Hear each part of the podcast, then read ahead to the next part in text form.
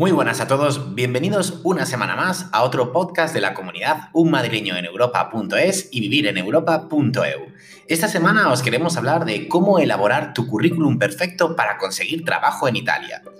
El currículum vitae es el primer contacto que tiene contigo una empresa, por lo que resulta especialmente esencial, vital, cuidar hasta el más mínimo detalle. Por eso te vamos a hablar en el podcast de hoy de cómo elaborarlo y darte algunos consejos. Uno de los pilares de la comunidad de un madrileño en Europa.es y vivir en Europa.eu es el trabajo. Nosotros creemos que es un punto esencial para que una persona que quiere cambiar de país y comenzar una aventura, pues lo pueda hacer de la mejor manera posible. En muchas ocasiones es además el motivo del cambio del país. En estos casos está claro que no deberás buscar trabajo, un paso por delante que llevas, pero en el resto de situaciones deberás hacerlo. Por eso, a través de nuestra web, con la ayuda de nuestros helpers, encontrarás también un amplio contenido relacionado con el empleo, el mercado laboral, la partita IVA, ofertas de trabajo, la visa de trabajo, etc. Tienes que tener en cuenta que un currículum eficaz aumenta hasta el 65% de las posibilidades de que seas llamado para una entrevista. El currículum vitae es la principal herramienta para convencer a una empresa de que tú eres el candidato perfecto y que quieran conocerte en persona.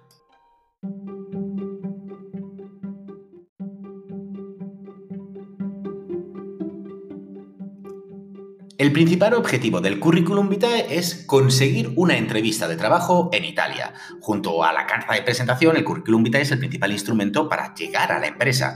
En Italia podríamos decir que tenemos tres tipologías, son las tres más comunes de currículums. Tenemos el formato europeo, en primer lugar, que ha sido pensado por la Comisión Europea con la idea de favorecer la libre circulación de los trabajadores en el interno de la misma, por lo que podemos decir que es el formato estándar internacional. Se está extendiendo cada vez más y son muchas las empresas las que expresamente piden el currículum en este formato. También puedes ser tú el que elige este formato, pues... Eh, porque tiene una estructura clara y está muy bien organizado. A través de nuestra web puedes hacer la descarga de cualquiera de, las, eh, de los modelos en formato Word o PDF que nos ha facilitado Europass. Otro de los formatos comunes en Italia es el formato cronológico. Podemos decir como como en España, que es el formato tradicional, el que es hecho de toda la vida. Se ponen las experiencias profesionales en orden cronológico inverso, empezando desde la última hasta llegar a tu primera experiencia laboral. Y por último, tenemos el currículum dividido por competencias. Está especialmente indicado a personas multitarea, es decir, que han hecho eh, en el curso de su vida profesional muchas cosas que pueden relacionarse entre sí, pero que también pueden ser muy diferentes. Es un currículum más moderno, de creación reciente, dividido en categorías. Si mientras ibas a la universidad, por ejemplo, has tenido diferentes experiencias, experiencias como camarero una vez que has empezado la licenciatura, has empezado a ejercer tu profesión, puedes dividir tu currículum vitae en dos categorías, hostelería y comunicación. Por ejemplo, este sería el currículum por competencias. Si no lo tienes claro, nosotros te aconsejamos que te cantes por el formato europeo, que está muy extendido en Italia.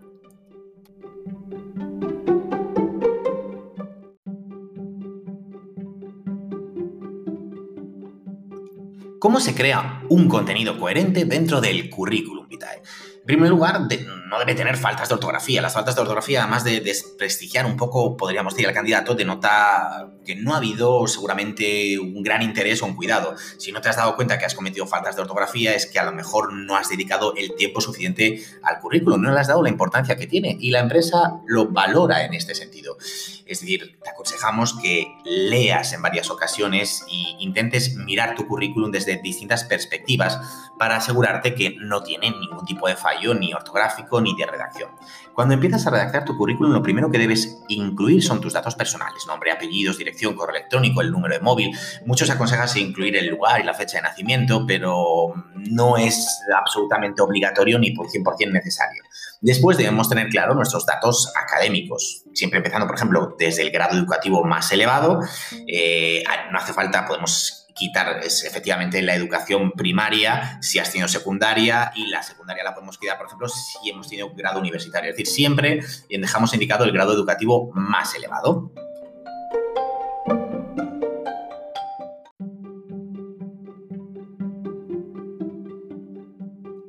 podría coger el currículum que tenía en mi país de origen y traerlo, traducirlo en Italia. Por ejemplo, si era español, currículum español y lo empiezo a mover en Italia. Nosotros, por la experiencia y por lo que hemos visto, te aconsejamos que no. En el caso de que lo hagas, lo deberás revisar y adaptar. Hay que tener muchísimo cuidado con las traducciones literales y no apropiadas. Es decir, tú vas a traducir el currículum y aunque lo hagas bien con las palabras adecuadas, puede ser que en el sector en Italia esa terminología, esa jerga no se utiliza. Entonces, en este caso, nosotros lo que más aconsejamos es iniciar a hacer un currículum desde cero pensado al país, en este caso Italia, en el cual te vas a mover.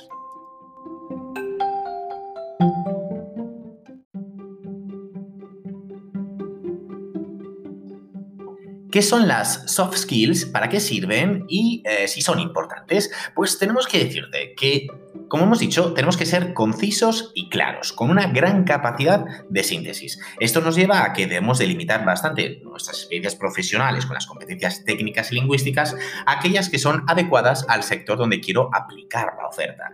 Eso sí, debemos dejar un espacio donde vamos a expresar cuáles son nuestras soft skills o nuestras competencias interpersonales en español. Ellas son, por ejemplo, pues nuestro nivel de autonomía, la seguridad en sí mismo, la adaptabilidad, la resistencia al estrés, capacidad de organización, precisión, aprendizaje, el trabajo en equipo, la multitarea, el espíritu de liderazgo, el problem solving, y todas estas competencias interpersonales, o también conocidas como soft skills, que las vamos a mencionar en el currículum, pero que después las desarrollaremos de manera individual para la empresa donde queremos aplicar la oferta en nuestra carta de presentación.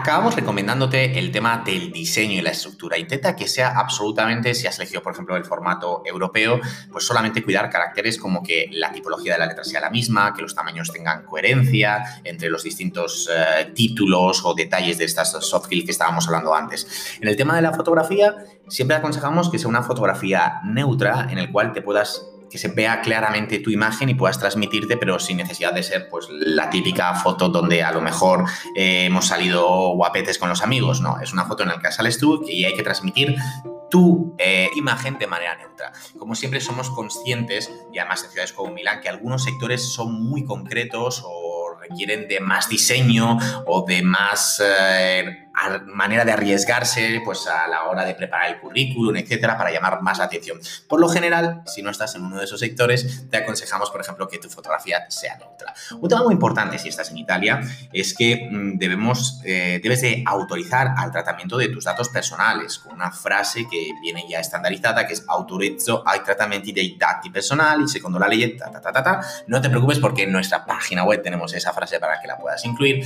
Si no lo haces, la a pesar de que haya visto tu currículum, no podrá tenerlo en cuenta para su, tu candidatura para el proceso de selección. Es una ley importante que permite a las empresas poder hacer uso de tu currículum. Pues con este podcast hemos querido hoy darte unas pequeñas pistas, unas pequeñas pinceladas para elaborar tu currículum vitae si vienes aquí a Italia. No obstante, recuerda que a través de nuestra web, humaileneuropa.es y vivireneuropa.eu y la figura de nuestros helpers, estamos para ayudarte en lo que necesites. Te vemos en el siguiente podcast. Feliz semana. Chao, chao.